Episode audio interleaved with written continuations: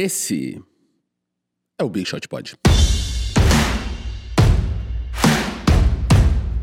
Playoffs. Chegamos nos playoffs. Mas mais importante do que isso, chegamos no episódio 84 do Big Shot Pod. Você que não acreditou, você que duvidou, você que jogou na nossa cara que não éramos capazes. Chupa!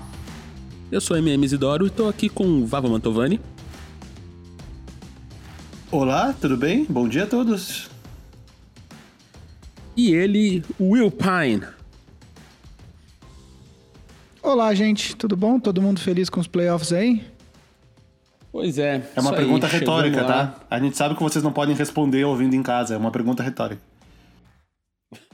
Não, é, poder responder eles podem, a gente só não pode ouvir, né? Nesse tempo de quarentena, estamos aí fazendo companhia um aos outros, à distância.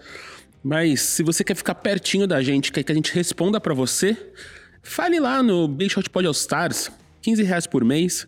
Eu tô morando na praia e o Vavo falou que a minha Coca-Cola em São Paulo era cara, mas aqui na praia tá quase 15 reais, viu, Vavo?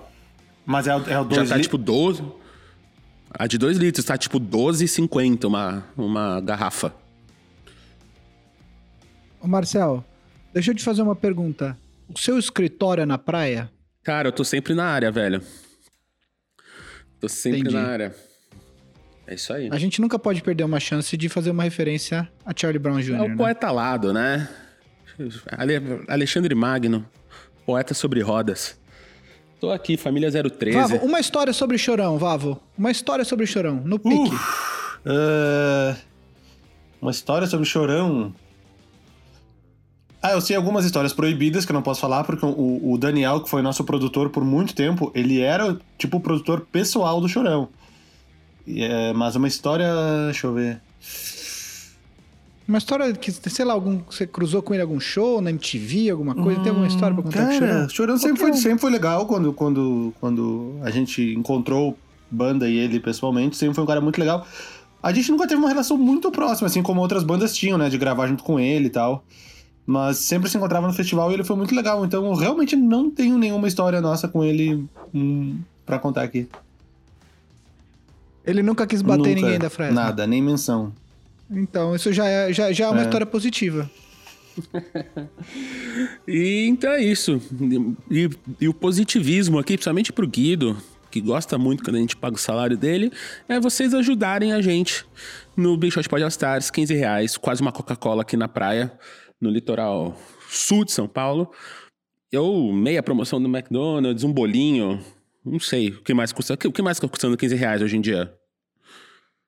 Não sei mais. Nesse mundo. nesse, Ah, 150 balas aqui na isso aí, esquina. 150 balas na esquina do Vavo.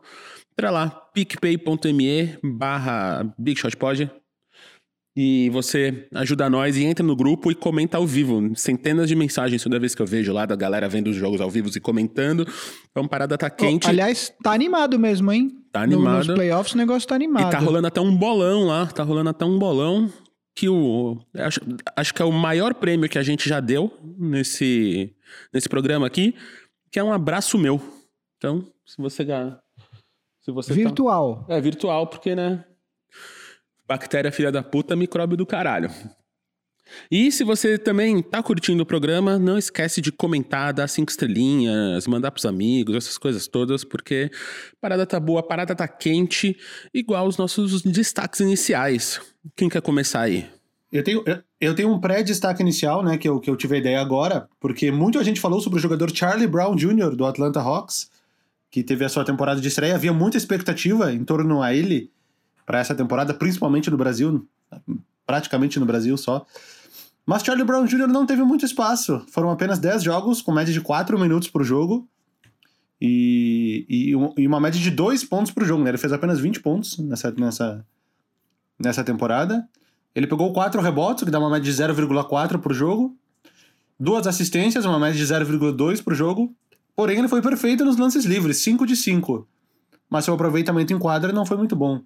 6 de 19, 32% aproximadamente. Eh, enfim, esse foi o, o- a- Ele já foi um assunto aqui no podcast, né? E como o Gui puxou o assunto Charlie Brown, eu quis dar uma posição sobre Charlie Brown! Charlie Brown Jr. Quem quiser segui-lo no Twitter é Charlie K K, Charlie K. Brown Jr. Mas o meu destaque de verdade, é, falaremos mais adiante, mas é um, um, Eu sempre gosto de trazer números, né? Estatísticas, curiosidades. Donovan Mitchell na sua vício atuação. É vício, né? É um vício. Cheguei até a fazer uma faculdade só por causa disso.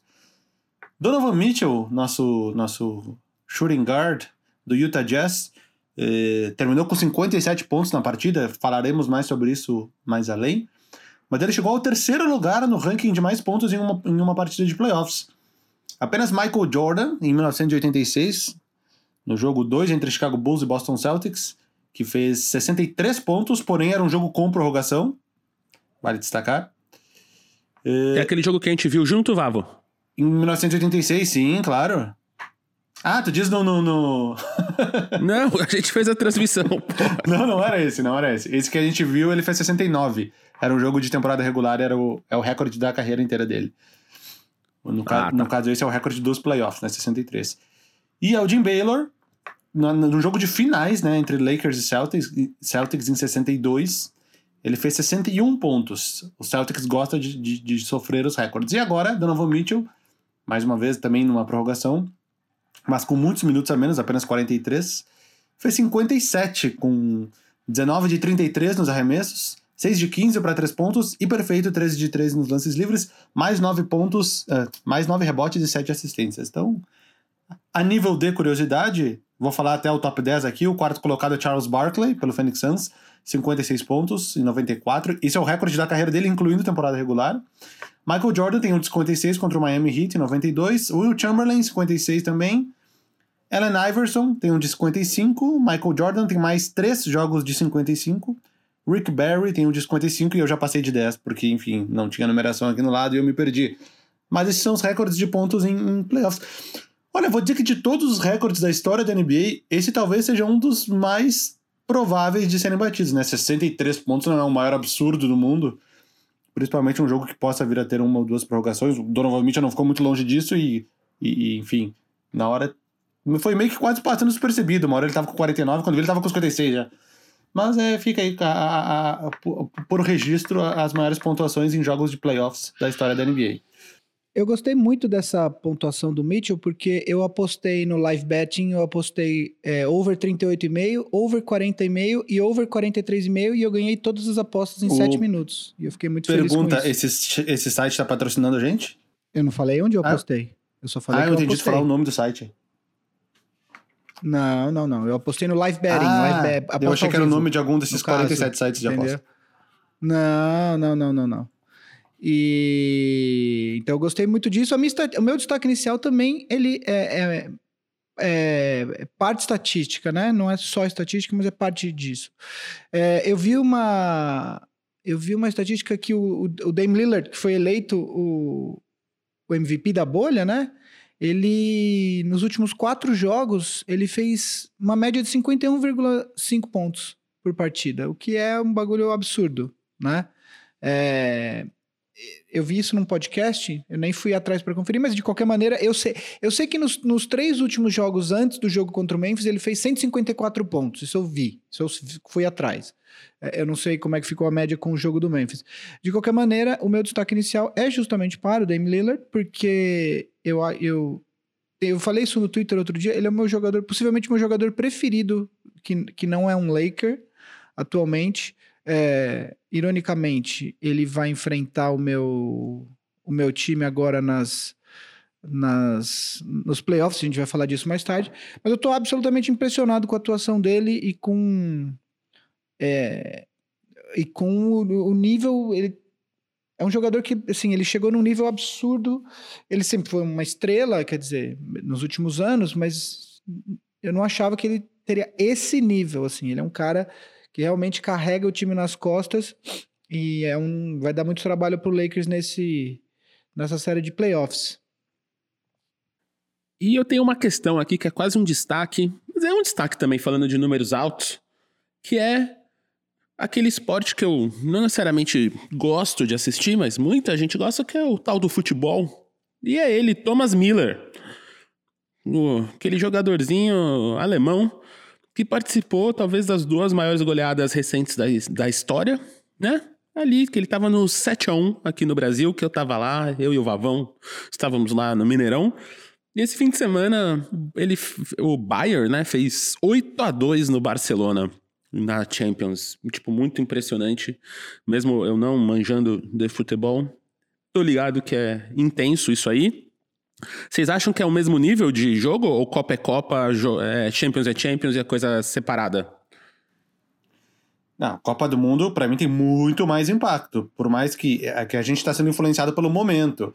Mas teve, teve um tempo aí que teve um 8 a 2 também na Champions League, há uns 10, 15 anos atrás, do Lyon, lembra? E ninguém mais fala disso. Quero dizer que Copa do Mundo é Copa do Mundo. É outro, é outro, é outro nível. Uh, mas eu entendo porque é o Barcelona e o Barcelona não toma mais do que dois ou três gols muito frequentemente. Mas Copa do Mundo é Copa do Mundo. Eu, eu, eu acho eu acho um disparate tentar comparar as duas coisas, porque eh, principalmente no Brasil e Alemanha, tipo, as duas maiores seleções de futebol do mundo, tá ligado? Na casa do time que perdeu de 7 a 1 é, Não, não, não. Eu acho que a diferença é muito. É, é uma, a distância é muito grande, muito grande. Não, eu, eu particularmente, eu não sei se a diferença é muito grande, assim, eu acho que o Brasil tem a questão de que a Copa do Mundo foi em casa, quer dizer, eu acho que tem toda essa questão, mas mas eu não sei se tem a diferença, porque afinal de contas, se você for olhar jogador por jogador, é, os melhores jogadores do mundo disputam essas partidas e acho que é tão humilhante quanto para o jogador, é no aspecto individual, né? Eu acho que no aspecto de seleção tem essa questão que eu falei, que é, foi a Copa do Mundo no Brasil, o Brasil tomou um 7x1 em casa. Acho que é isso. O Thomas Miller ele estava nas, duas, nas duas partidas e ele falou, inclusive, que rolou um momento muito interessante na transmissão, porque o Júlio César, goleiro do 7 1 estava comentando. E quando começou a ficar é, vergonhoso para o Barcelona, o Júlio César automaticamente começou a inconscientemente se defender do 7 a 1 Tentando botar panos quentes e tal, não sei o quê. E no final do jogo, o, o repórter perguntou pro Thomas Miller se lembrou 7 a 1 e ele falou que não lembrou tanto porque contra o Brasil eles não estavam dominando tanto a partida. Enquanto o Barcelona, a vitória foi muito mais dominante. Palavras do Thomas Miller, que esteve nos dois jogos. O Neuer também estava nos dois, é, né? Esse... O Neuer. O Neuer também. Também. Tinha uns dois ou três jogadores, né? Que estavam nos dois. Ah, sim. Seis anos atrás já, hein? Faz tempo, hein, Vavo? Passou rápido. Somos velhos, somos velhos. então, Guidão, roda a vinheta aí do Notícias da Liga. Estamos aqui nesse giro de notícias da Liga. Agora é com você aí, Will. Manda bala. Bom, vou comentar rapidamente sobre algumas coisas que aconteceram aqui é, essa semana. Uh, primeira notícia, o Divat pediu demissão do cargo de General Manager do Sacramento Kings. O Joe Dumers, que foi o General Manager campeão pelo Detroit Pistons é, e vencedor do prêmio de executivo do ano na temporada 2002-2003, está assumindo interinamente. É, acredito que ele vai ser, inclusive, considerado para é, assumir efetivamente a posição. É, acho que esperado, quer dizer, o Divat não fez um bom trabalho. Eu acho que o Sacramento Kings vai, vai ficar muito tempo marcado por não ter escolhido o Luka Doncic. É, além do, do, de ter a segunda escolha, o Divat acho que jogou com o pai do Doncic, é, enfim, eles são todos ali da região dos Balcãs, né? Faria todo sentido é, o Kings escolheu Doncic e eles acabaram escolhendo o Marvin Bagley, que pode até vir a ser um bom jogador, mas jamais vai chegar, acho que no nível que o Doncic já está demonstrando. O que, que você achou dessa, dessa demissão, Vavo? É, não foi, não foi uma boa, uma boa, uma boa passagem, né? Certamente ele ficará marcado antes de qualquer coisa por não ter escolhido o Luka Doncic. Essa vai ser a fama dele posteriormente. Ah, se lembra quando o Divac foi general manager do Kings? Ah, sim, ele não selecionou o, o, o Doncic, escolheu o Marvin Bagley, mesmo ele sendo da, da, da, da former Yugoslávia, mesmo ele conhecendo o pai do Doncic, diziam que ele tinha uma rixa, enfim. Não foi uma passagem muito boa. Ele que era um, ele é um ídolo do Kings, né, daquele time do início dos anos 2000 que que, que, te, que travou aquela batalha nas finais da Conferência Oeste com os Lakers em 2002, uma das melhores séries da, da, da história da NBA. Uma passagem meio, meio, meio sem graça. Não conseguiu muita coisa. Pegou um período que a Conferência Oeste muito disputada, então, para se destacar no meio só com. Só com, com um time muito bom. Podemos dizer que vários times bons não conseguiram aparecer justamente pela, pela grande pela grande disputa na Conferência Oeste. Um time como Portland, por exemplo, esse ano só uh, conseguiu se classificar em oitavo. E a gente sabe que é um time muito bom que estava nas finais da conferência no ano passado. E na bolha o Kings foi meio sem sal, né? Ganhou uma, perdeu uma, ganhou uma, perdeu uma. Hum, é um cara que só não vai cair no esquecimento que ele foi um general manager do Kings porque ele cometeu esta, esta, este erro, claro, agora, in hindsight, um erro claro de não ter escolhido o Luca Doncic. Mas enfim, foi que nem tu falou, talvez o Marvin Bagley vire um jogador bom ali, um cara de 20 pontos, 10 rebotes e, e no futuro isso meio... E talvez o Doncic não vire um sete vezes MVP, que é o que tá aparecendo, e talvez isso também passe um pouco esquecido. É, uh, aliás, é só importante ressaltar, aparentemente o técnico do Kings, Luke Walton, não está ameaçado de demissão, embora uh, o trabalho dele nessa primeira temporada não tenha sido considerado bom, e eu vi umas declarações do, do Aaron Fox, que dá aquelas indiretas ao trabalho do técnico, que me deixou um pouco preocupado. É, e em se tratando de Luke Walton, eu sei de onde o Darren Fox está vindo, porque o Luke Walton foi técnico do Lakers durante alguns anos, e o que me decepcionou bastante, que eu esperava bastante dele. É, essa semana é uma semana que a gente vai falar muito de demissão, porque acabou a temporada regular para mais uma leva de times. É, vou falar do Alvin Gentry, demitido do New Orleans Pelicans. Acredito que não tenha sido nenhuma surpresa, né, Vavo?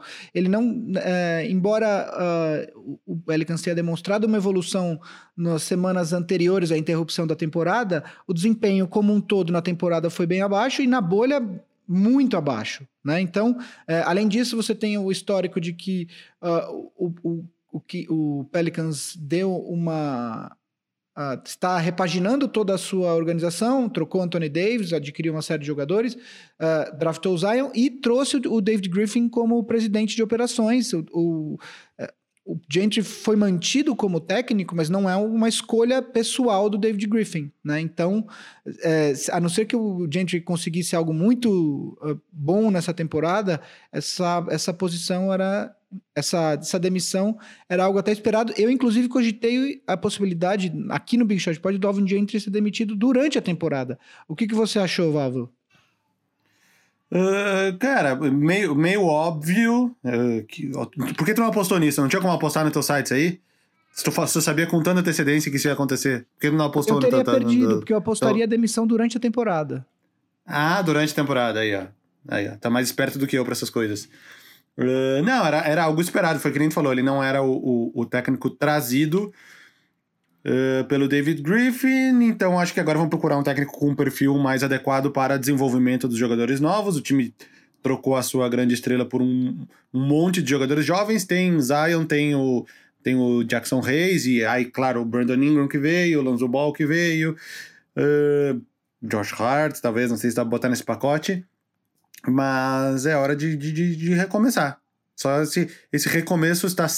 Não só a lesão do, do Zion já fez com que esse recomeço do time fosse um pouco atrasado e agora, enfim.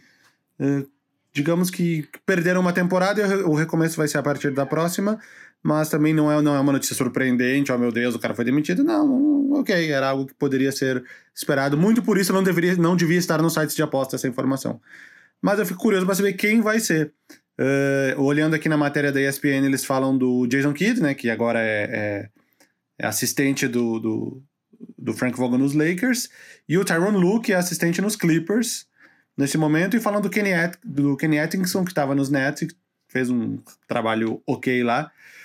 Uh, e também fala no Jack Vaughn, que é o atual técnico do Brooklyn Nets. Enfim, Resumindo, eles não sabem de nada, estão chutando todos os possíveis nomes.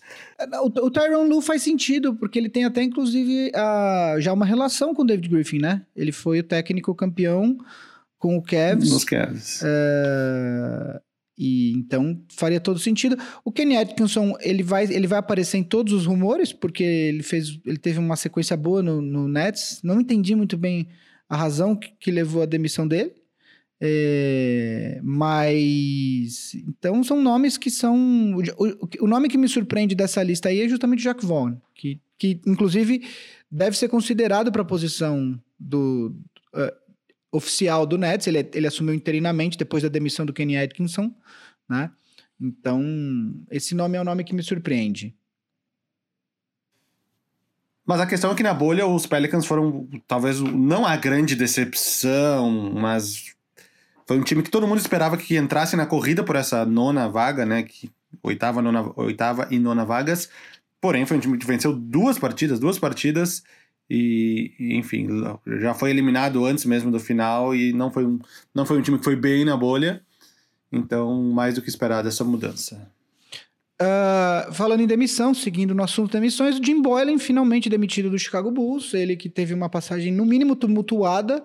Uh, ele tentou no começo implantar uma linha dura no Bulls e aí os jogadores ficaram revoltados, né?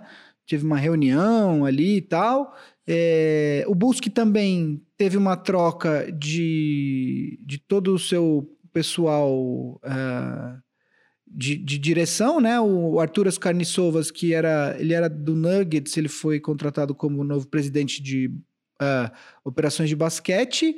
E o general manager, me fugiu o nome dele agora, mas que também foi contratado depois do, do Carniçovas. Uh, então, é absolutamente natural que esses caras também queiram colocar o seu, o seu técnico de escolha, né? É a mesma coisa, assim, quando você troca um... Uh, toda a direção e não troca o técnico, esse técnico ele tem pouquíssimo tempo para provar alguma coisa, né? Que ele é o cara a ser mantido e tal. E se você troca toda a direção do time, também isso significa que tem alguma coisa errada. Se você já trocou a direção, o próximo passo é apontar o dedo para o técnico. Você não pode demitir o elenco inteiro. Né? Então o técnico fica numa posição muito difícil. Né? Acho que esperada essa demissão também, né, Vavo? Também, né? É, é a terceira notícia que é uma notícia ok, mas que, é, beleza, não é, não é nada muito surpreendente. Torcedores do Chicago Bulls, pelo que eu vi, reações nas redes sociais, todos soltaram foguetes. É um time que não vem bem nos últimos anos. E agora a nova, nova cúpula terá que, que tentar mais uma vez essa remontagem, vai ter extensão de contrato do, do, do Zach Lavine, que possivelmente é o melhor jogador do time, para negociar. E ao, ao mesmo tempo eu também não vejo um futuro muito brilhante aí nos próximos dois ou três anos para o Chicago Bulls, pela, a não ser que eles consigam pegar uma, sei lá, uma primeira escolha de draft aí uns dois anos seguidos, algo que possivelmente não vai acontecer pelo sorteio. Uh, se bem que eles conseguiram o Derrick Rose num, com 3% de chance, né? Não foi algo assim, então o time tem sorte nas bolinhas. Uh, não, é algo que deve ser feito cuidadosamente nos próximos anos. Vamos ver se consegue, né? Porque o Bulls vem numa draga aí de que, uns, uns, uns 4, 5 anos aí que, que não, não, dá, não dá nada certo pros caras. E aí é isso, chega de falar de demissão. Agora vamos falar então de algo que a gente. Podemos? Peraí, tem mais uma, mais uma. Marcel, você está demitido. Ô, louco. Isso eu só quero ver se ele tá atento ao podcast. Como assim? Eu, eu, queria ver se ele. Ah, está atento. Tô aqui. Era um teste. Isso não é um teste, você já falou. Vocês mesmos já cantaram. Então, vamos lá. É, uma coisa que a gente prometeu fazer na semana passada era anunciar os nossos, a nossa seleção da bolha, né? Mas em vez da gente anunciar a nossa seleção, a gente vai comentar aqui então a, a, a, a seleção da bolha feita pela NBA, né? E, e aí a gente vai, vai dizer se a gente concorda ou não com essa seleção. Uh, e aí, eventualmente, a gente vai dizer quem a gente troca e aí fica a nossa seleção, né? Então vamos lá. Os times da bolha. O primeiro time foi Dame Lillard, que foi o MVP da bolha, né? James Harden, Luka Doncic, Devin Booker e TJ Warren. Você vê que eles escolheram realmente os cinco jogadores que eles acreditam que foram os melhores sem uh, problemas de posição, né? Para o segundo time, eles escolheram, a NBA escolheu, né? O Yannis, Kawhi Leonard, Caris LaVert, uh, Michael Porter Jr. e o Kristaps Porzingis. Uh, Vavo, você concorda, discorda? O que, que você achou dessa, dessas seleções? Cara, cara quando eu quando eu fiquei sabendo que o primeiro time não respeitaria a posição, eu tinha montado uma seleção e com Porzingis titular e tudo. Quando eu descobri que o primeiro time não ia respeitar a posição, eu escolhi exatamente esses cinco antes deles anunciarem. Quando eu falei, ah, meu, então vou encher de armador aí, que foram os caras que mais se destacaram nesse retorno da NBA. Uh, possivelmente eu teria colocado, se fosse um, se fosse um time respeitando posição, eu colocaria o Damian Lillard com o Devin Booker, aí o, o, TJ, War, o TJ Warren com alguém de alas e o Porzingis de pivô. Teria, teria sido algo mais ou menos assim. Eu tiraria o Harden, a minha seleção seria exatamente essa, eu tiraria o Harden do primeiro time e colocaria o Porzingis. Essa seria a minha seleção. Pode ser. É que, é que a, o, que o Harden faz normalizou completamente, né? Tipo, a galera. Ele continua fazendo 49 pontos por jogo, só que meio que normaliza. E eu entendo isso, mas eu acho que o. Principalmente por, quando ele não jogou, mais uma vez, quando ele não jogou, o Houston virou tipo time de loteria, né? O time virou horrível. E quando ele joga, o time tá mais 15, quando ele sai de quadro, o time fica menos 15. Então isso acho que continua demonstrando mas a questão do Harden, a questão do Harden para mim não é nem, não é nem uma questão de, de não é nem uma questão assim, vocês sabem que eu não sou o maior fã do mundo do jogo do Harden, né? Mas não é nem isso. A questão para mim é que chegou em determinado momento que o Houston já não tinha mais nada para jogar. O Houston claramente, é, isso o Vavo falou semana passada, claramente o Houston não queria uh, a terceira posição. O Houston acredita que o matchup contra o Lakers num eventual segundo round é melhor do que com o Clippers, e o Houston parou. Então o Harden ia lá, fazia as coisas dele e chegava uma hora que o Houston parava de jogar. É, é, a minha única questão é todos esses times que a gente estava, todos os jogadores desses times que estão na minha primeira seleção, eles chegaram na bolha com, com nada garantido. Então eles tiveram que jogar de fato, sério, né? É, o, o Indiana estava classificado já, mas ainda tinha toda a questão do seeding no, no leste. Uh, o, o, o, Dallas não estava classificado ainda, né? O Suns teve a melhor atuação da bolha, uh, acredito eu. O Dame Lillard estava tentando é, carregar o time para playoffs, então esses caras tinham coisas a, a, entrar. E aí eu coloco, eu coloco o, o Harden no mesmo lugar que eu vou colocar o Kawhi e o Yannis nessa seleção. Eles não me fizeram nada que eu falei assim, nossa, que espetáculo. Porque, de fato, é o que o falou, normalizou, né? Eu, eu acredito que o Yannis e o Kawhi, por exemplo, eles foram votados meio que no automático nessa... Nessa... Nesse segundo time, entendeu? E é só por isso que eu trocaria o Harden pelo Porzingis. O, o, o Michael Porter Jr., que ficou no segundo time, eu entendo Uh, mas eu, eu, eu, vejo que não é só o fato dele ser um jogador do segundo time, mas tem a questão do. do... Ele tem um pouco de most improved player aí no meio. Eles levaram muito o que ele é em comparação ao que ele era, e não em comparação ao resto da liga. Eu acho que se levasse em comparação ao resto da liga, talvez ele não ficasse nos dois times. Porém, uh, e isso, no TJ Warren também, isso foi usado um pouco, né? Uh, usaram a evolução dele, a diferença em relação a, a primeira parte da temporada para avaliar. Mas eu entendo que é muito difícil. Oito jogos é uma amostra muito pequena. Eu lembro que quando a gente fez o. Eu fiz o NBA 2.0, que é o programa do YouTube da NBA, que foi na terça-feira passada. E foi o, era, era, o, era o programa preparando para o jogo do Blazers, que o Lillard viria a fazer 61 pontos. Ele não tinha feito ainda. E, e no jogo anterior, ele tinha errado aqueles dois lances livres que, o, que poderiam dar a vitória pro, pro Blazers em cima do Clippers. E aí, a gente fez uma votação para MVP. Até aquele momento, eu escolhi o Devin Booker. Não deu outra. Quando o vídeo foi parar na internet, todos os comentários eram xingando. Vocês não respeitam o Damian Lillard, precisamos respeitar o Damian Lillard. Todos os comentários, todos, todos, tipo 48 comentários. Só que o bagulho foi feito antes do jogo de 61 pontos. E o jogo de 61 pontos sozinho, ele tem um peso muito importante. Como são só 8 jogos, ele, ele, uma temporada tem 82 jogos, então cada jogo tem 10 vezes mais peso do que ele teria numa temporada regular.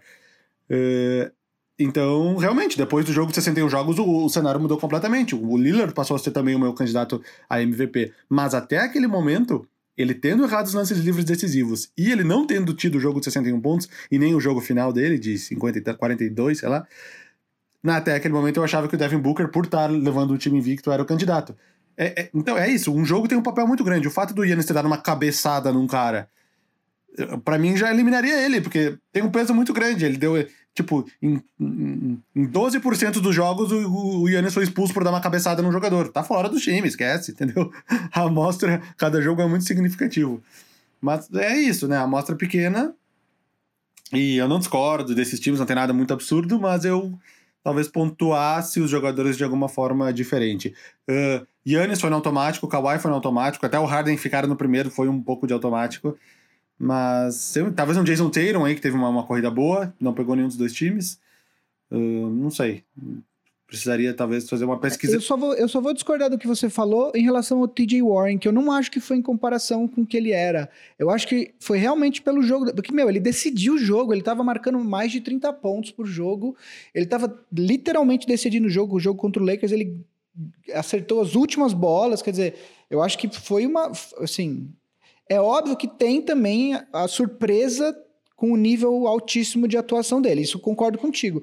Mas nesse caso específico, eu não acho que foi só a surpresa, foi também pelo que ele vinha fazendo de fato nos jogos. De qualquer maneira, não foge muito desses nomes aí, né? A gente podia tirar o Kawhi, botar outro nome. Você falou, por exemplo, do Tatum e tal, porque de fato eu acredito que, que o Kawhi entrou meio no automático aí. Mas é isso que você falou, né? Não foge muito disso aí, né? É, o TJ Warren, eu, eu acho que talvez pese os jogos, o, os jogos que eu fiz dele aquele jogo contra o Miami Heat, o, o, o, ele não jogou os últimos dois, né? Na verdade. Tem isso também. Ele só jogou seis jogos na bolha. E. E aquele contra o Miami Heat, que foi o último que ele jogou, ele foi horrível, horrível. Ele não fez nenhum ponto no segundo tempo. foi o jogo que eu, eu fiz, eu, eu comentei. Então, para mim, isso fez o, que. O, o fato de, do, do, do, sexto jogo ter sido horrível e os últimos dois ele nem ter jogado, ou seja, era uma amostra de cinco jogos de oito, e desses 5, 4 ele foi muito bem e um ele foi meia boca, aquele contra o, contra o Suns que eles perderam também. Então, para mim, o, o, fator surpresa, o fato de ter o choque dele ter feito tudo isso logo no início, uh, foi, foi o que colocou ele no time, em comparação a outros jogadores que jogaram 7, 8 partidas em alto nível. Isso que eu quis dizer. E calma que tem notícia quente aqui, que foi anunciado o uniforme do Space Jam 2. Tá bonito, hein? Tá bonito, tá legal. Lebronzão da massa usando. Passou a foto nesse. Aproveitaram, né? Aproveitaram esses primeiros dias de playoff para surfar o marketing do LeBron e tá legal. Curti, curti. Já que, já que eu não vi ainda, já que eu não vi ainda, porque eu acordei agora há pouco, uh, me, des me descreva ele em 20 segundos. Pera aí, deixa eu olhar para ele aqui. Ele é azul, Boa parte. Ele é boa parte dele azul. Você lembra do do, do, do, símbolo com os vários círculos do, do, do, primeiro filme? Ele agora, em vez de ele estar tá no meio do peito, na verdade ele é ganha grandão, ele pega uma parte da camisa, uma parte dos shorts, é, é uma meia bola assim, que pega a camisa e os shorts, entendeu? E aí, mais ou menos parecida, mas bem maior, claro. E ele é, é azul. azul. ele é meio azul. Tem royal, dois. Assim. É, é, o azul da camisa do Oklahoma City. Estou vendo, estou vendo. Isso. É por um aí, azul clarinho. Por aí. Agora você tá vendo. E aí então tá, tá, escrito com a fonte, né? Toon Squad, bem no meio do, do, do peito, gigantão. É um uniforme da Nike. Tá lá, obviamente. E aí tem esse. Tem o logo do, do, do final do desenho, onde o gaguinho sai de dentro quando ele fala It's all our folks no final do desenho, tá lá no, na lateral, né? Na costela do Lebrão. Tá, e, e, e, eles divulgaram todos os uniformes? Home, Away, Alternativo, City? Cara, eu chuto que esse, é, que esse é todos, né? Só Porque pela história ele tá aqui e ele vai Away, né? Ele não joga Home. Imaginando que é uma sequência, né? Tipo, igual. Os alienígenas vêm, eles vão pro outro lado, ou sei lá. E é um jogo só, também é tem um pra jogo salvar só, o mundo, né? né? Então é isso aí. É um jogo só. Não tem. Não, que, quem não disse, é um quem disse que o roteiro vai ser esse? Quem disse ele jogar uma melhor de sete? Pode ser, velho. Eles podem fazer playoffs. É, se eles jogar uma melhor é, de sete. Quem disse que é play-in? é, um, é um filme em tempo real que é melhor de sete, né? O LeBron contra os alienígenas. É isso aí. Mas é isso aí. Falar de playoffs, então. Ah. A gente tem todos os jogos de playoffs para falar aí. Não sei como vocês querem fazer. Tô, estou abertos a oportunidades. É, eu vou. Eu, a, a, ordem que eu estabeleci aqui na pauta é a ordem dos jogos uh, que a NBA colocou no calendário. Então, eu vou começar pelos jogos. Hoje é terça, eu vou começar pelos jogos que rolaram. pelas séries que rolaram ontem, segunda-feira, na ordem que elas aconteceram. E aí, e aí depois a gente vai falar das séries que jogam hoje, na terça-feira. Você vai escutar esse episódio só depois, então você já vai saber o resultado, pelo menos, do primeiro jogo, né? Então, começando com Denver, Denver e, e Nuggets, uh, o Nuggets venceu ontem o primeiro jogo por 135 a 125. Que série é essa? Denver uh, e Nuggets? O jogo foi para prorrogação. oh, Denver Nuggets e Utah Jazz, perdão. O Denver venceu o primeiro jogo ontem por 135 a 125, um jogo que foi para prorrogação. Uh, atuações absurdas de Donovan Mitchell, que fez 57 pontos, mas também de Jamal Murray, que fez 36 e do Jokic, que uh, fez 29 pontos, 10 rebotes, também jogou muito bem. Uh, Vavo, o que que você que eu não vi esse jogo, eu vi, eu tava, a gente estava conversando ontem, eu consegui ver os outros três jogos. Esse primeiro eu não consegui ver, mas o Vavo falou que viu. Então, Vavo, o que você achou do jogo? O que você espera dessa é, série? É, eu vi naqueles termos, né? A televisão estava ligada, eu estava com meu filho indo para lá e para cá, ia comer uma parada, voltava cinco minutos depois. Uh, mas sim, foi um, foi um, um, um, jogo muito bom. Eu comecei a prestar mais atenção mais no final do jogo. Tivemos lances. Uh, uh, Jamal Murray, principalmente, eu acho que se a gente está citando o Donovan Mitchell pela pontuação dele que impressiona, os 57 pontos, mas o Jamal Murray foi o cara que levou o jogo para a prorrogação e que pontuou o suficiente para abrir uma vantagem na prorrogação. Ele acabou com 36 pontos, olhando aqui agora. Uh, Cara, o jogo tava bem empolgante, a, a, num nível que eu não sabia, eu não, eu não tinha ideia dos números que estavam acontecendo. E até porque eu não tava olhando 100% do tempo pra tela, não, eu não ficava vendo os avisos. Eu sei que uma hora eu vi que o Donovan Mitchell tava com 41, 42, quando eu vi ele tava com 56. Eu falei, quando que ele fez tantos pontos? Foi nesse nível, assim, o jogo tava bem... Eu não tava nem prestando atenção nos números, tava bem... Uh, entre... Eu tava bem entretido com o que tava acontecendo. Foi um jogo muito bom, muito bom. Muito bom mesmo. E, e, é uma das séries. Chegou em ali um momento no, no, no, final do jogo que parecia que o Jazz ia ganhar. Eles chegaram a abrir, abrir seis pontos ali perto do, do. com um pouco mais de um minuto e pouco para acabar o jogo. Abriram seis pontos. Parecia que eles iam ganhar. Eles cometeram um turnover ganhando por seis pontos de. de... O Donovan Mitchell não cruzou a quadra e, antes, antes do relógio bater nos 15 segundos. Eles ganhando por seis pontos, faltando um minuto e pouco. E aí permitiu que o Jamal Murray fizesse sexta atrás de sexta e empatasse o jogo e levasse para prorrogação. Mas essa vai ser uma das séries mais legais, cara, porque a gente vai fazer palpites agora de todas elas, né? E, e, e, vale o palpite que a gente pensou antes desses jogos acontecerem, de ontem, embora todos os favoritos, entre aspas, tenham ganhado, os quatro melhores ranqueados tenham ganhado. E o Jeremy Grant veio muito bem do banco, né? O, inclusive, cada, cada vez mais vai, vai se montando um cenário onde o Jeremy Grant vai ser o, o power forward do time, não o Paul Millsap. Até se a gente for ver pelos minutos de ontem, o Jeremy Grant jogou 40 e o Millsap só 30. E sendo que o Millsap nem tinha problema de falta, ele não cometeu nenhuma falta no jogo. Simplesmente porque tá, tá havendo essa transição, né? O Paul Millsap não é mais o mesmo, o Millsap que jogou sei lá quantos All-Stars, uh, mas ele ainda tem um baita no contrato que, que vai longe, né? Então o Denver vai ter que, vai ter que, vai ter que conduzir isso aí daqui pra frente. Uh, qual que é teu palpite, Gui? Então, eu acho que essa é uma das séries mais equilibradas é, do, dos playoffs. O, o, Jazz claramente não queria jogar contra o Houston de novo. Uh, eu acho que o Jazz no final do, do, da bolha ali tirou o pé um pouco para ficar na sexta posição mesmo, porque o Dallas já não tinha como alcançar e aí ficar jogar contra o Nuggets. É, dito isso, eu gosto muito da, da, do quão diferente é esse elenco do Nuggets, principalmente porque o armador quase de fato do time é o pivô, né? É, eu gosto muito do Jokic. Eu eu vai, eu para não ficar em cima do tem a questão também que o Mike Conley saiu da, da bolha para ir ver o nascimento do, do filho, não se sabe ainda quando que ele volta. É, ele vinha jogando melhor já, ele teve um começo de, de, de, de estada no Jazz bastante complicado, mas ele estava jogando bem na bolha, então eu acho que ele vai fazer falta. Eu vou ficar com Denver Nuggets em seis jogos. É, esse era o meu palpite também, Nuggets em seis, que eu fiz antes de começar a série. Para não dizer em cinco. Eu fiquei na dúvida entre Nuggets em cinco ou Nuggets em seis, né? Porque como não tem mando de quadra, quando tem mando de quadra, alguns times tendem a fechar mais os jogos em casa. Então, às vezes, o 4x1 é mais provável de acontecer que o 4x2.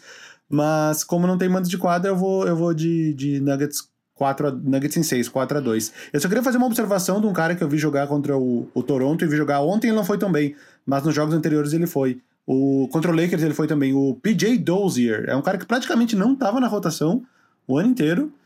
Agora tô até abrindo os jogos dele aqui. O, o primeiro jogo dele foi em janeiro na temporada. E é um cara que, que não, não entrava na rotação. Nos, na bolha, ele começou a jogar ali em média uns 20 minutos. E teve algumas partidas muito boas. A última partida ele fez 20 pontos contra o Raptors. Aquele jogo contra o Lakers, que eles acabaram perdendo no final, na, naqueles reservas contra titulares que a gente comentou semana passada. Ele fez 18 pontos e é um cara que pode ser ali o oitavo homem da, da rotação, até porque o Gary Harris não tá jogando. Então, talvez ganhe um espacinho a mais aí no o PJ Dozer. Só pra gente ficar de olho, pode ser aqueles caras que no ano que vem virem, virem um Devontae Graham e faça 17 pontos por jogo. Só pra ficar de olho nele, que eu vi, eu vi um talento ali meio, meio oculto nele. Então, andando aqui com a nossa uh, lista de. Não deu cinco minutos? Eu tava esperando o gongo. Ah, a gente tá. A gente tá muito veloz aqui hoje. É... Gongo. É, vamos lá. Falando da nossa segunda série, então. Uh, número 2 do leste, Toronto Raptors, contra o número 7 do leste, o Brooklyn Nets. O Brooklyn que teve uma atuação absolutamente honesta nos oito jogos da bolha, inclusive quase, quase complicou a vida do Portland, derrotando eles. Na Nossa. verdade, quase eliminou o Portland, porque se o Nets ganha aquele jogo, a, o play-in seria Memphis contra o Phoenix Suns. Uh, o Nets que vem com um elenco absolutamente recortado e colado, porque perdeu muitos jogadores por conta de coronga, de lesões, etc. Uh, o primeiro jogo ontem foi 134 a 110. Foi um jogo relativamente tranquilo para o Toronto. Teve um momento ali no terceiro quarto que o, o, o Nets chegou a cortar a diferença para 8 pontos ou 9 pontos, se eu não me engano. Mas depois disso. 9 pontos o, chegou. O, o Toronto pontos, pisou na, no acelerador e, e, e, abriu distância novamente. É, excelente atuação do, do, Van Vliet com 30 pontos, o, o Serge Ibaka com 22. Uh, ah, o Siakam teve uma, uma discretos 18 pontos, porque eu digo discretos porque se espera muito mais dele. Kyle Lowry com 16, enfim. Do lado do, do, do Nets, acho que o destaque ficou pelo o Luau Cabarro, que é o francês que fez 26 pontos, e o Joe Harris com 19. Eu, eu vi o jogo, eu acho assim, esse time do Nets, ele é, é muito aguerrido, já era antes, né, do, do, do, Kenny, Atkinson, do Kenny Atkinson ser demitido, é, mas não acho, não vejo uma complicação muito grande para o Toronto. O Toronto é impressionante a segurança com que esse a segurança que o título trouxe, mesmo com a saída do Kawhi. Esse time é muito frio, muito tranquilo, sabe a hora de acelerar, sabe a hora de, de segurar. É, é um time, é, na, na, na, na, na, definição positiva da palavra, de time veterano mesmo. Assim, um time que sabe exatamente o que está fazendo, sabe dosar energia. E é, não acredito que vai ter maiores problemas nessa série. O que, que você acha, Vavo? Uh, cara, o, o, Nets foi um time que eu gostei de ver. Eu fiz acho que dois jogos do Nets de, comentando, e nos dois jogos o, o time foi muito bem. O Luau, o Luau Cabarro é um cara que foi, foi muito bem na bolha e, e usou bem a bolha para criar oportunidades na, na próxima temporada, esteja ele no Nets ou em outro time. Uh, mas, assim, ó, o, o jogo ele tava na minha TV ligada, eu tava andando, andando pela casa. Quando eu vi uma hora, tava 30 e 3 pontos de diferença, algo assim, tipo 60 e... Tava quase o dobro de pontos ali, tava tipo uns 60 e poucos a 30 e poucos. E aí eu meio que deixei o jogo de lado. Quando eu fui olhar de novo, tava, tava aí na casa dos 15. E aí eu comecei a olhar o jogo com mais atenção. Chegou a cair, chegou a cair até 9 pontos, que eu me lembre. Ali nos, nos 96 a 87, por ali. Mas aí realmente, o Raptors quis botar um ponto final, trouxe o titular de novo, eles voltaram a abrir vantagem e acabou 24 de diferença. A diferença técnica é muito grande. Embora o, Joe Harris, eu gostando dele, ele tá, ele tá. Ele deixou de ser puramente um chutador de três pontos, ele tá criando várias jogadas, tá infiltrando mais, acho que tá perdendo medo de infiltrar, mesmo para contra jogadores mais altos do que ele. E tanto que, ó, agora eu vou olhar na estatística. 8 de 14 nos arremessos, mas apenas 3 de 5 de 3 pontos, ou seja, estou 9 bolas de 2. Ele é um cara que tá criando alternativas pro jogo dele para não ficar marcado como jogador de uma coisa só. Assim como, por exemplo, a gente vai falar do Miami Heat, Duncan Robinson, ele é um cara que só chuta de 3 pontos, cara. É um cara que chuta uma bola de dois por partida, eh, na média. É um cara é um chutador de três pontos. E o Joe Harris estava com esse estigma. E agora ele está criando possibilidades diferentes para o jogo dele, que estão se, se acentuando, principalmente agora, quando o Nets está sem seis ou sete jogadores. O Garrett Temple está muito bem. O Garrett Temple é tipo role player desde que ele entrou na NBA. E parece que ele faz o mesmo número de pontos todos os jogos, desde que ele entrou na NBA. Ele tá bem, tendo uma função um pouco maior nesse time, jogando mais minutos do que ele tá acostumado. E o Levert tá naquele hum, meio caminho se ele vai virar um, uma estrela ou não vai. Tipo assim, ontem ele acabou ainda com 15 assistências no jogo, eh, distribuindo bem até na, na, falta de um armador de ofício, né? Porque os únicos armadores do elenco são o Tyler Johnson e o Chris Chiosa. Ou seja, põe o, o, o Lavert de armador que, que ele que ele acaba sendo melhor do que um, um, dos outros armadores, mesmo improvisado. Então ele tá naquela linha se ele vai virar uma estrela ou não. É legal o time do Nets, é legal de assistir. E pelo lado do Toronto, os caras foram na, na Os caras têm cinco jogadores que faz mais de, sei lá, 17 pontos por jogo. Então, mesmo que dois ou três não sejam tão bem ali, o Siakam não, não chegou na média dele e tal, mas num, num todo o time acaba vencendo na, na melhor técnica. Meu palpite para essa série antes era 4 a 1 antes de começar. Continua sendo. Acho que o Brooklyn vai roubar algum jogo, algum jogo não sei como, mas vai roubar algum jogo do Toronto. Eu vou de 4 a 0. Eu acho que o Toronto não vai perder nenhum jogo. O Toronto é um time que não bobeia. Eu acredito que eles não, não vão ter aquele jogo que eles vão entrar meio que tá ganho. É, pode, eu ficaria, eu fiquei entre 4x0 e 4x1, acho que vai ser 4x0. Só uma coisa sobre o Lavert, é, que é importante. O Nets, o Nets está no momento de, de analisar o que vai fazer para a próxima temporada, se vai atrás de uma terceira estrela ou não. E eu acho que o Lavert ele é muito importante nessa questão porque ele se, se, o Nets for atrás de uma terceira estrela, ele é justamente a principal moeda de troca que o Nets tem. Ao mesmo tempo, eu acho que ele está querendo mostrar para o time que ele pode ser esse, essa, essa estrela. Enfim, vamos seguir aqui que já bateu o tempo dessa série. Uh, vamos de então Boston Celtics e Philadelphia 76ers. Esse jogo eu vi com absoluta e plena atenção. Uh, eu, eu gostei muito da atuação do Jason Tatum.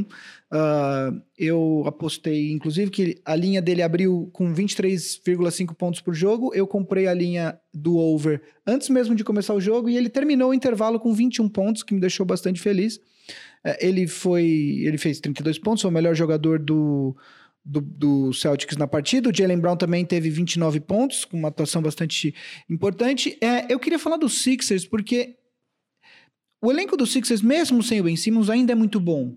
Né? Eu acho que é, você tem o, o, jogadores como o Horford, Tobias Harris, o, o, Josh Richardson, o Alec Burke vindo do banco. O Tybal é impressionante o que ele joga na defesa. É tipo, é impressionante mesmo, assim. É tipo, é um absurdo. Uh, o Korkmaz, apesar de não ter feito nenhum ponto ontem, é um jogador que pode contribuir. Mas, cara, a, a linguagem corporal dos Sixers em vários momentos da partida é de que eles estão perdendo por 25 pontos e na, aí você vai ver, tá tipo 101 a, a 99, sabe?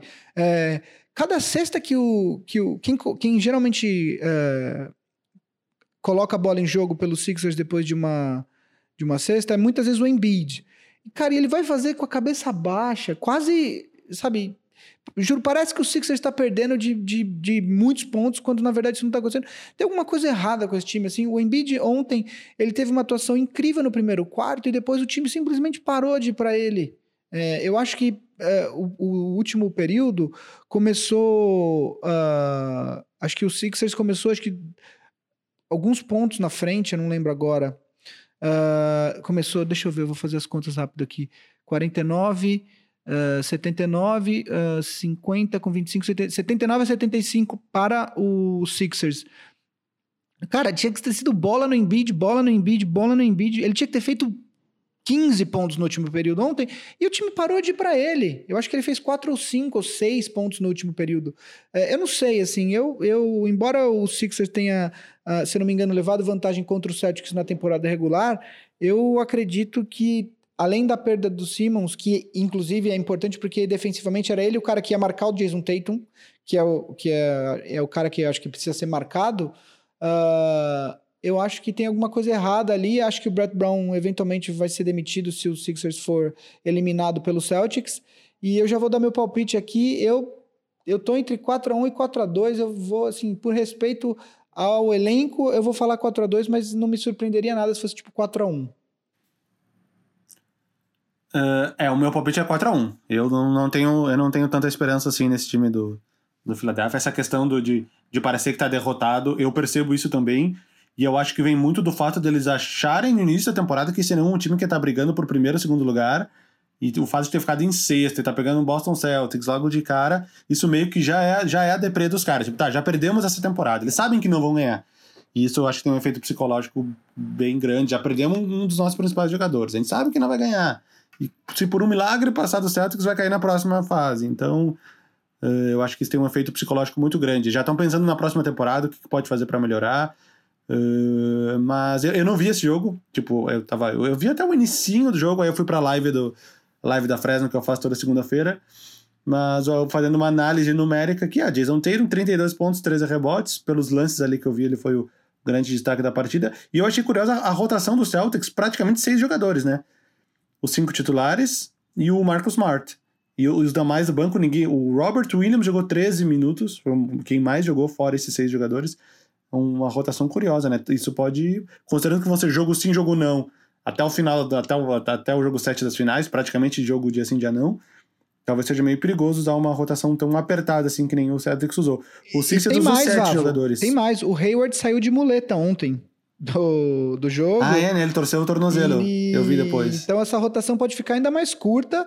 Eu acho que a questão uh, do, do Celtics ontem ter usado poucos jogadores é que ontem, justamente a maior força do Sixers é o Embiid. E aí fica difícil você colocar o Cantor ou o Robert Williams, uh, que ainda tem. O, o Williams está evoluindo bastante defensivamente, mas ele ainda não é páreo para marcar o, o Embiid. O Cantor o jogo ofensivo não, defensivo não é o forte dele, tanto que ele só jogou oito minutos. Uh, o Tais, assim, considerando que o Embiid fez, entre aspas, apenas 26 pontos, ele fez até um bom trabalho, né? Mas eu acho que de fato é um problema. O Celtics tem. É, o Celtics, se você olhar para o banco, ele pode contar com, com Smart, com certeza com Smart. E aí o Grant Williams, o Cantor, o Robert Williams e até o Anamaker é, é, é um, depende muito de um jogo, de uma situação pontual, eu diria. Você quer que terminar, Val? Que eu acabei te interrompendo, você me desculpa. Não, sou o Gongo, eu não posso falar. Não, né? acho que pode. É, existem regras. É tipo debate de televisão. A gente tá indo rápido. Aí eu, eu, vou passar vergonha, vou passar vergonha com, com o apresentador falando, senhor, seu tempo, senhor. Então começa, senhor, então começa falando de Clippers e Dallas, você, Vavo, porque você viu esse jogo inteiro. Eu cheguei uh, pro segundo tempo, na verdade. Eu tive que. Não, não, eu não vi inteiro, não. Também cheguei pro segundo tempo. Era, era, foi a, a, a segunda metade da live da Fresno, tentando fazer o Romeu dormir, que ele só dormiu às 11h30 da noite ontem. E a partir do intervalo eu acabei assistindo. Cara, o, o, o tema central do jogo não tem como não ser a, a exclusão completamente errada ao que eu acho, eu acredito que seja uma opinião de grande parte das pessoas, do, do Porzingis, né, velho?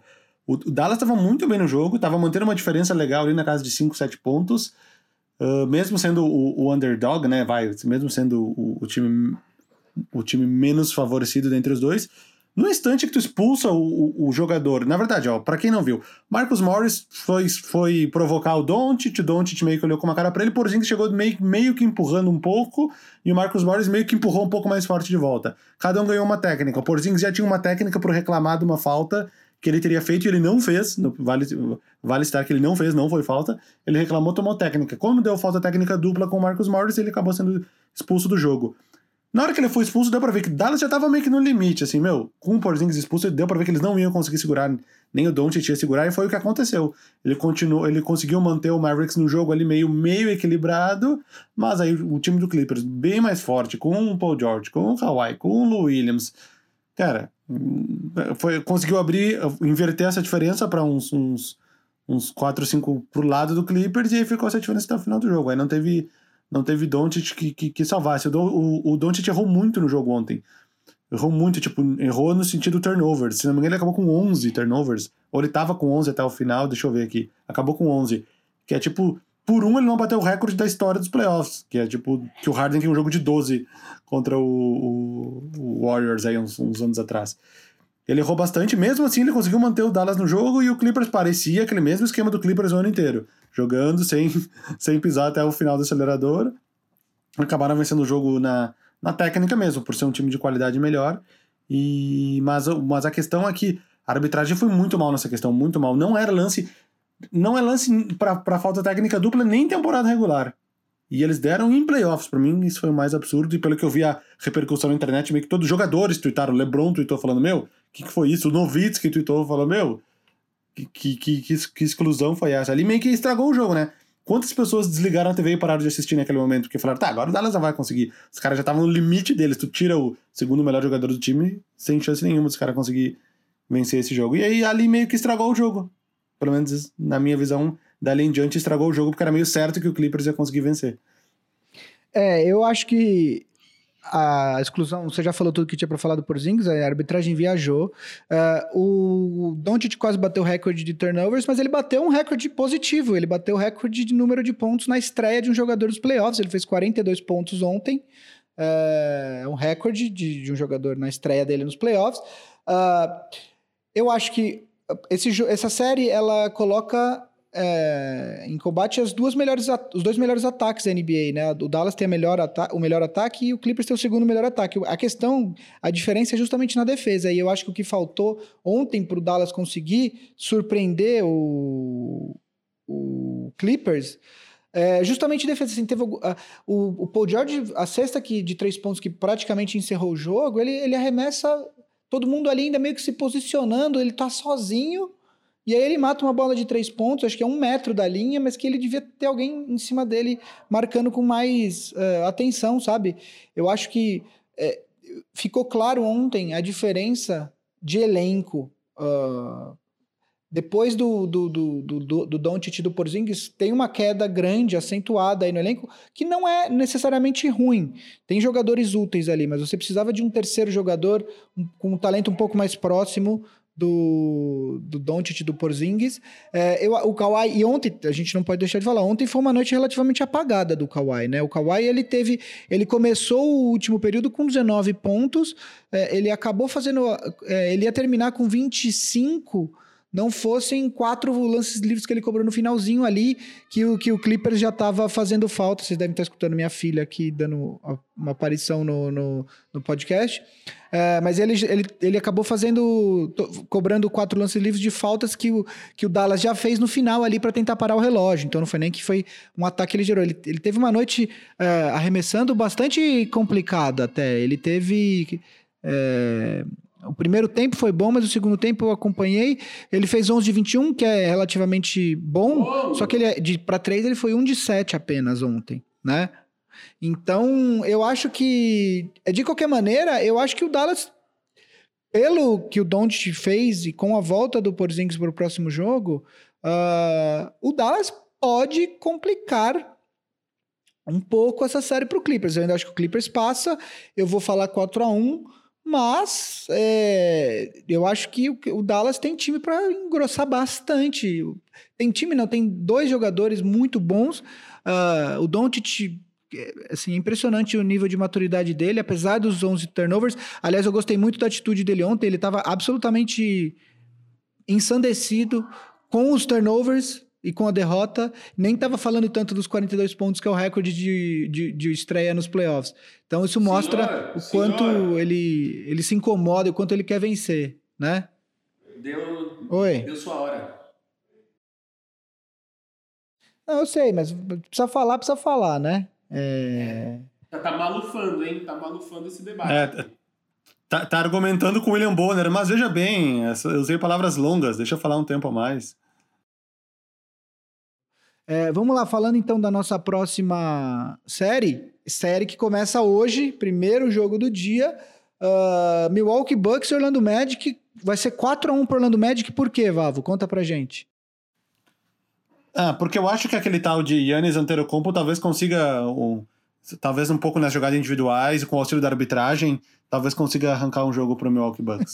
Mas eu fiquei entre 4x0 e 4x1 pro Orlando Magic, acho, eu acho que vou ficar em 4x1 também. O que, que você espera dessa série? Vamos lá. Agora falando sério. É, eu, eu, eu, acho que dá pra. Eu acho que. Eu vou dar uma vitória pro Orlando Magic. Vou ser legal nessa questão. Ano passado eles arrancaram uma do Raptors, lembra? Ganharam o primeiro jogo, mas perderam os outros quatro o chamado douchebag sweep, né? Uhum. Que é tipo a, a, varrida do filho da puta. Deixa o cara ganhar a primeira e aí vai lá e ganha as outras quatro. Aliás, eu lembro, inclusive, uh... quando na internet o pessoal ficava falando da Torontada, que, porque o Toronto sempre perde o primeiro jogo. Os caras, ah, Torontada, Torontada, Torontada, o Toronto foi campeão. Aí, ó. Douchebag sweep. Não, acho que vai ser um 4x1, mas Milwaukee não deve ter maiores dificuldades. A diferença técnica é muito grande. Orlando não veio bem na bolha. Uh, todo mundo achava que eles iam ficar com certeza na frente dos Nets, inclusive a gente. Se tivesse apostado no site de aposta do Gui, eu teria perdido todo o meu dinheiro. Uh, mas o Orlando não vem bem, um time meio estranho, que não se entende direito. não sabe. Quer o Markel Fulton armador, agora já de novo o DJ Augustin. Os caras. Vucevic não é o mesmo da temporada passada, que ele foi All-Star. Jonathan Isaac machucado, tinha voltado de lesão, agora se machucou de novo, não vai jogar mais.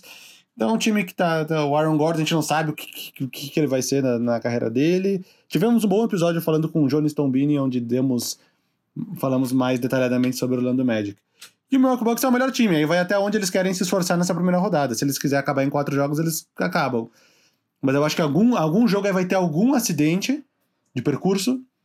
E uma noite não muito inspirada, um problema de faltas do Yannis.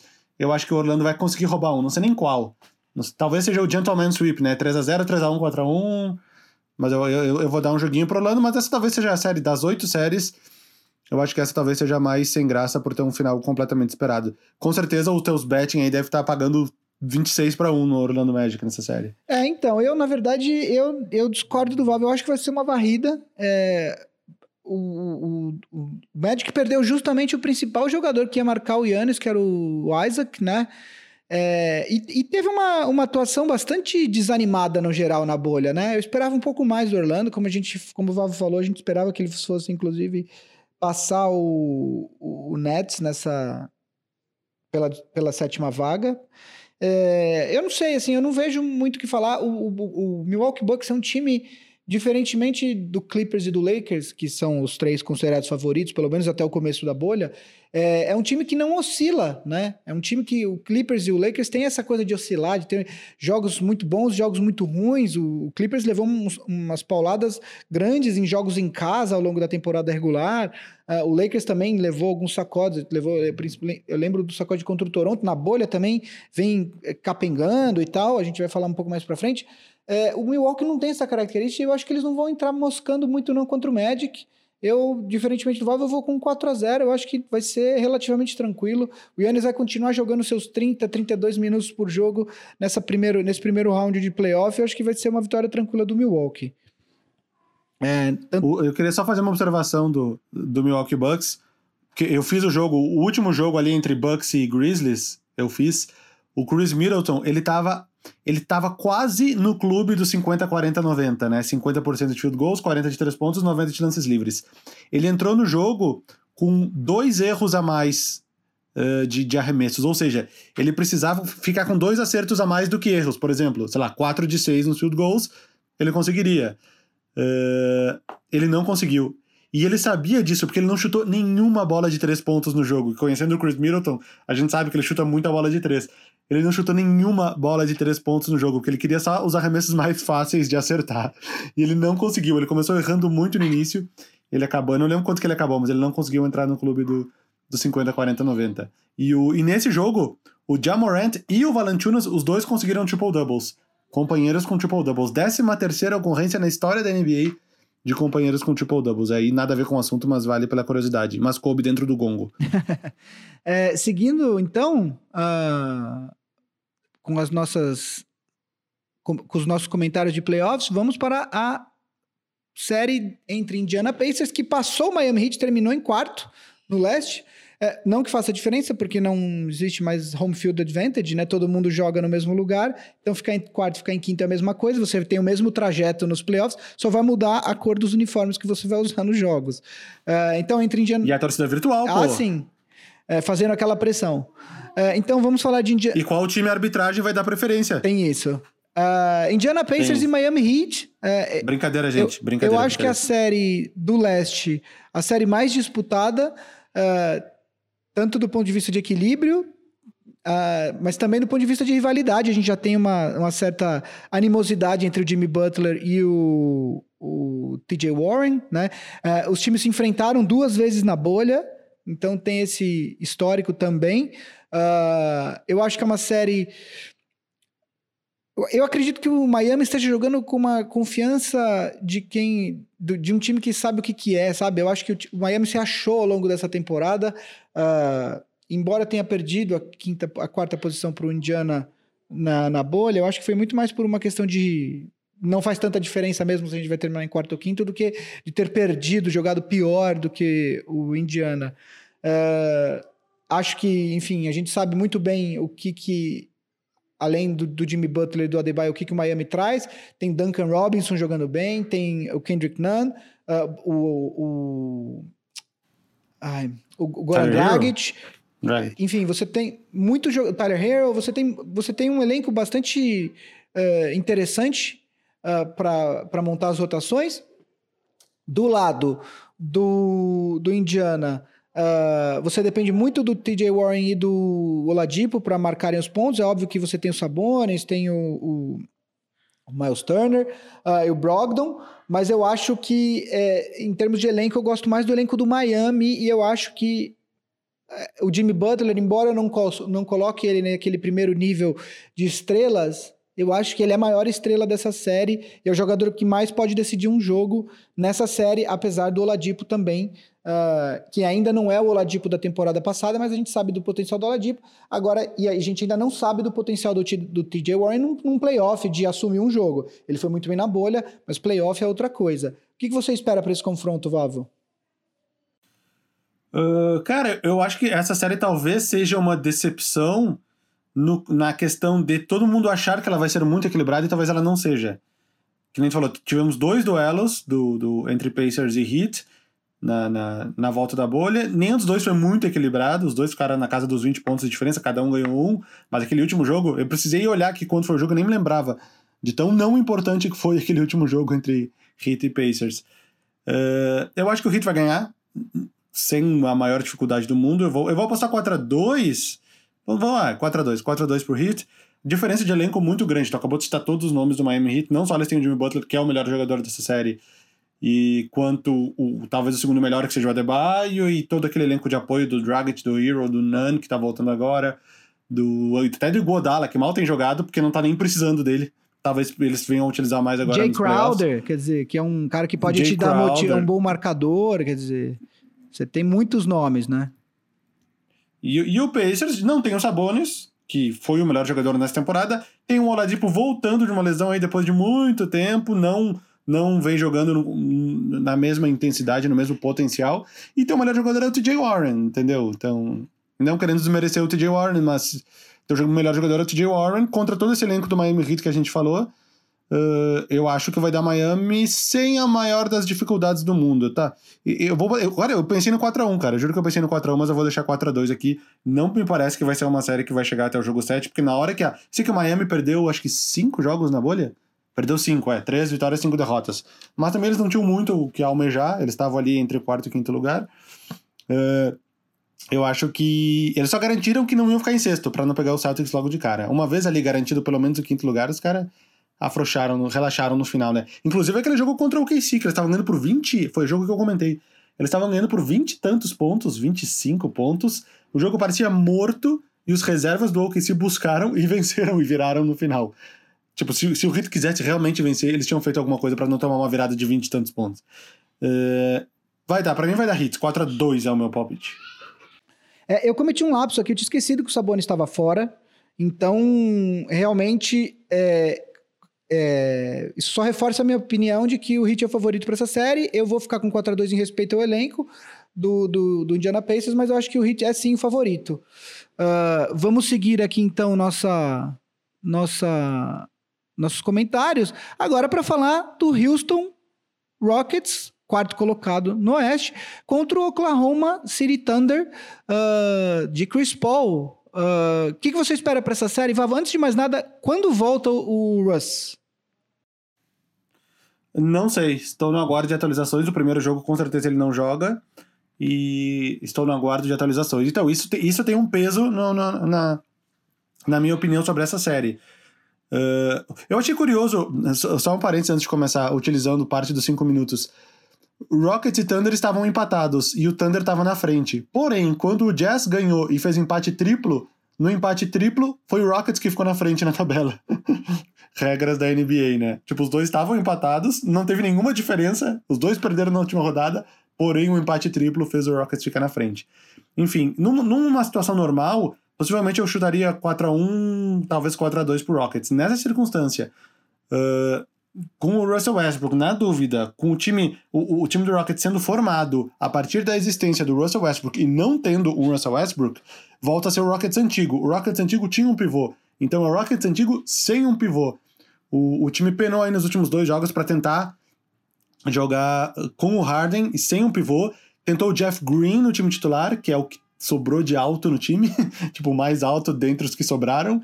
Tentou um time com o Jeff Green. Não é parâmetro, porque o, time titular foi bem quando entraram as reservas aí, que o Rockets perdeu a, a última partida de, sei lá, 30, quase 40 pontos para os Sixers, mas também não é parâmetro. Uh, então talvez o Rockets. Os únicos jogadores altos no elenco são o Tyson Chandler, que não joga nem no Garbage Time, e o Bruno Caboclo, que talvez não seja um jogador de, de qualidade técnica para entrar numa rotação em playoffs. Então talvez o Rockets encontre um problema não tendo o Russell, o Russell Westbrook no time. Por causa disso, eu acho que a série vai ser bem mais equilibrada. Eu, eu, eu, eu vou chutar jogo 7. Eu vou, eu vou falar 4x3 pro Rockets, mas talvez seja a série que se for 4x2 pro Thunder, eu não vou me surpreender tanto, entendeu? Tipo, se eu tivesse que chutar a primeira, eu chutaria 4x3 pro Rockets. Meu segundo palpite talvez fosse 4x3 pro Thunder. O meu terceiro, 4x2 pro Rockets. O meu quarto, 4x2 pro Thunder, entendeu? Eu acho que pode cair para os dois lados devido a essa ausência do Westbrook, porque a gente não sabe quando vai voltar, né? E vira, vira, uma, vira uma incógnita. Mas eu acho que, tecnicamente, o fato do teu time ter James Harden e Russell Westbrook faz muita diferença. E uma vez que os dois estejam juntos, inteiros, isso deve acontecer logo mais. Eu, eu acredito que o Rockets venha a fechar essa série. É, eu acredito que vai ser uma das séries mais equilibradas mesmo do, do Oeste. Acho que o Chris Paul vai ter uma motivação muito grande para jogar contra o Rockets.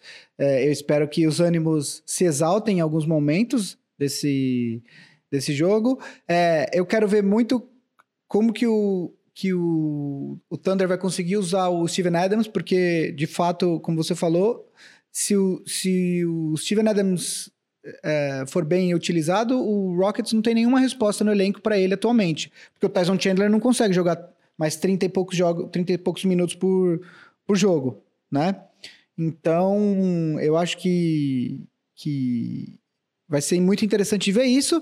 É, eu acho que, de fato, o Russ vai fazer falta, ele precisa voltar logo. É, e levando em consideração tudo isso, eu também espero que essa série vá para seis ou sete jogos. É, eu vou ficar com Rockets por 4 a 3 também, mas, de novo, não seria surpresa se o Thunder passasse. É, eu acho que o Thunder é um time azedíssimo, é um time muito complicado de, de de finalizar os jogos. Ele, é, aliás, pelo contrário, ele é o time. É, tem uma estatística na NBA que ele é o time que melhor finaliza os jogos ali no crunch time, é o melhor time da liga nessa temporada, com a, com a, com a formação de três armadores. O Schroeder vindo do banco também é um, é um, é um nome interessante, porque a gente não. Eu, eu acho que ele é um, foi um dos candidatos a sexto homem da, da temporada. E tá tendo sua melhor temporada, então acho que vai ser uma série interessante. Eu vou ficar com 4 a 3 Rockets, mas não me surpreenderia também se o Thunder passasse. E aí. Sabe, que, sabe quem vai fazer. Diga, diga. Não, essa é só uma última observação. Sabe quem, sabe quem vai fazer falta no Thunder, eu acho, que seria muito útil nessa série de playoffs? O Jeremy Grant, que eles trocaram por uma pique com o Denver, absolutamente sem necessidade dessa troca, foi uma das trocas mais sem sentido da última off-season. Tipo, eles já têm 77 escolhas de primeira rodada nas próximas temporadas e trocaram por mais uma. E ele poderia ser útil nesse stretch 5, onde o Jeremy Grant consegue marcar mais posições. Isso seria muito útil contra o Rockets, principalmente no momento que gente falou que, o Steven Adams talvez não tenha tanta utilidade defensiva, não vai ficar saindo na linha de três pontos para marcar o PJ Tucker. Então talvez o Jeremy Grant fosse um cara que fosse muito útil e agora eles trocaram por mais uma pick, que pode vir a ser útil, mas eles têm tantas que, enfim, né? Uh, na hora.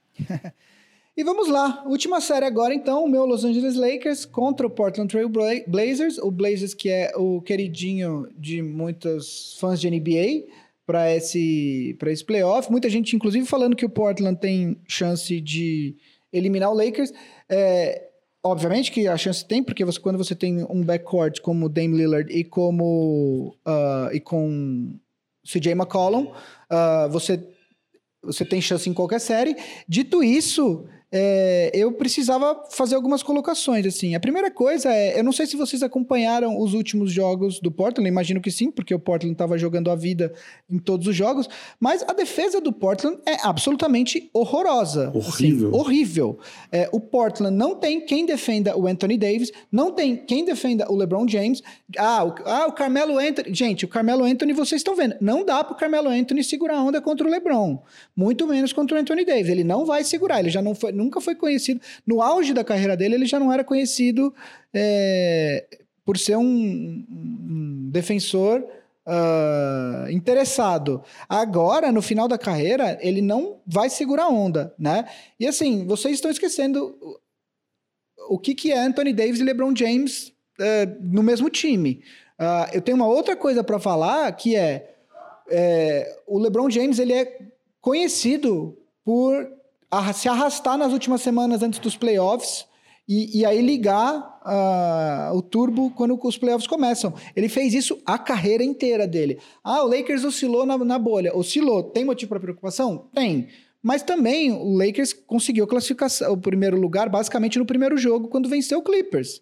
Né? E depois disso, o Lakers ficou muito sem ter pelo que lutar. Aliás, pelo contrário, como a gente falou na semana passada, tinha alguns jogos que o Lakers seria mais interessante perder para tentar manipular os confrontos no, no na, na, nas rodadas seguintes dos playoffs, né? Então, assim, é, eu acho que o Dame Lillard vai ser um problema para o Lakers, o CJ McCollum também, mas o Zach Collins está fora, é, pelo menos nos primeiros jogos, eu não sei exatamente quanto tempo ele vai ficar. O, o CJ McCollum está com uma costela fraturada, eu vi. Então, assim, é, Semana passada eu estava um pouco mais preocupado, mas depois, quando eu parei para analisar, principalmente porque na hora de apostar você precisa fazer essas coisas, eu cada vez mais acho que o Lakers, o Portland não tem uma resposta para LeBron James e Anthony Davis, eu acho que é isso que vai ser a diferença. Então, o meu palpite, já vou falar agora, é Lakers em 5. Uh,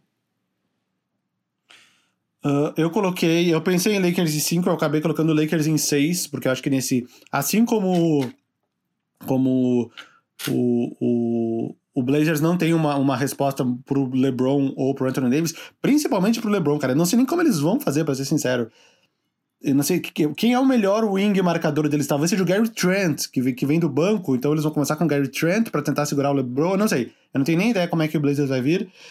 Uh, e assim, mas assim como os Blazers não têm uma resposta para os dois, o, o Lakers também vai ter dificuldade para marcar o Damian Lillard. Também não sei, vai deixar o Caldwell Pope nele, vai o Avery Bradley seria o cara que marcaria ele. Quem vai marcar? Vai ser o Caldwell Pope? Vai ser. Vai, vai revezar? Não sei, não sei também. Então eu fico curioso para ver os matchups dessa série. A saída do Zach Collins, realmente aqui, não sei quanto tempo ele vai voltar. Enquanto tu falava, eu até abri o, o, o Twitter aqui, mas eu não achei nenhuma informação rápida. Uh, eu fico, fico curioso para os matchups, mas realmente, cara, a defesa do Portland é muito ruim, cara. O Whiteside, embora ele lidere a NBA em tocos, e ele liderou essa temporada de novo com quase três tocos por jogo, ele é muito devagar na defesa, ele não é um defensor bom. O Damian Lillard é, é, é tipo o Curry, é tipo, faz o básico. O McCollum não é um bom defensor no wing. Carmelo Anthony nem se fala, principalmente nesse ponto na carreira. Então, um, tá com cara de. de, de eu, eu, eu, eu botei Lakers em 6 aqui porque eu quis dar uma chance pro Portland. Eu fiquei em dúvida entre 4x1 4x2, vou ficar com 4x2. Mas eu, eu, o Blazers vencer essa série, cara, que nem muitas pessoas estão falando, não é impossível, mas seria um dos grandes upsets da, da dos últimos tempos da NBA, porque o, o, time do Blazers tem muitos defeitos que, que. O Ariza, né? Agora pensando agora, seria o Ariza o cara que ia marcar o, o LeBron, né? Só que o Ariza ele optou por não ir para a bolha, talvez não imaginando que os Blazers fossem se classificar. Lakers em 6, para não dizer em 5, mas vou ficar em 6. Eu acho, então, eu acho, e principalmente a gente tem uma outra questão. Muito possivelmente, o, o, cada vez mais, o Davis vai jogar de pivô agora que os playoffs começam. E aí, você pode. Olha para o elenco do, do, do, do, do, do Portland. É, o Nurkic é um bom jogador, mas assim, ele também não vai parar o Davis uh, ofensivamente. Se o Lakers conseguir segurar a onda com, com o McGee e com o Howard de pivô, e segurar a onda é assim, é, é minimizar o estrago que o Nurkic vai fazer. É, aí, aí o ala o, o Portland não tem ninguém para parar nem o Davis, nem o LeBron. E aí, obviamente, que o Nurkic marcaria o pivô do, do Lakers. Quer dizer, talvez, mas É, enfim, eu realmente não consigo ver esse time parando. Eu vou ficar com o Lakers em 5. É, acho que o Portland pode sim complicar. Só que assim, além disso, a gente, além de tudo que a gente está falando, a gente vai, o Dame Lillard vai precisar fazer 50 pontos quase todo jogo pro, pro Portland ter alguma chance. E ele já tá, tem isso, tem uma questão de cansaço. O Portland vem jogando a vida há oito jogos, né? É, o, o, o Dame Lillard tá jogando 40, 40 e poucos minutos todos, todos os jogos. Né? Então a gente também tem que levar isso em consideração. Eu estou falando tudo isso, vocês vão ver o, o, ouvir o podcast depois do primeiro jogo. Obviamente vocês podem ouvir e falar, ah, tá falando, tá falando bosta, o Portland pode levar o primeiro jogo. Pode, mas eu acredito que o Lakers deve passar com, em 5. Acho que o Portland complica, mas o Lakers passa. É isso. Já estamos uma hora e meia de programa, quase isso. Deixa eu ver aqui. Uma hora e vinte e três. Que jornada, amigos. Que jornadas no playoff. Parece que eu tô em Orlando. Vocês estão animados? Sim, sim, sim, sim, sim, sim, sim. Farei, farei mais dois jogos, né? então, só para avisar a galera. Uh, estava na dúvida se teríamos mais jogos para fazer no League Pass nos playoffs. Eu vou fazer mais dois. Eu vou fazer o jogo 3, Nuggets e Jazz, que é na sexta-feira, e o jogo 3, Bucks e Magic, que é no sábado. Terei mais dois jogos para fazer aí até, a, até o que foi anunciado, né? Que são os primeiros quatro jogos de cada time. Então dá para se divertir um pouquinho mais aí comentando uns jogos. Empolgado. E você, sim. Gui, vai fazer algum jogo? Eu não. Eu vou fazer arte. Isso aí. Que tipo de arte você tá fazendo ultimamente? Escalando objetos, escalando móveis perigosos. Tipo esse tipo de arte? Eu tô fazendo arte moderna. Vou deixar, vou deixar aberto aí. aí. Não tem nenhuma resposta engraçada para dar nesse momento, então fica assim. É, então é isso. Estamos aqui sendo arteiros. É, acho que eu só vou acabar, né? Já é editado pelo Guido, produção do Alexandre Maron, povo da Ampere. E aí, playoffs até semana que vem, no 85, grande ano. Beijo. Ah, só, só pra finalizar então, né? A gente sempre cita um jogador, o episódio número 84 hoje vai em homenagem a ele, Chris Webber, que usou o número 84 no Detroit Pistons mais pro final da carreira.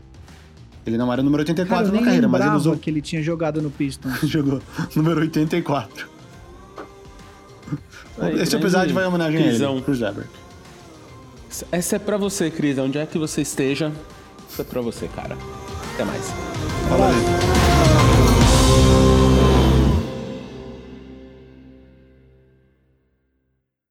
Ambev.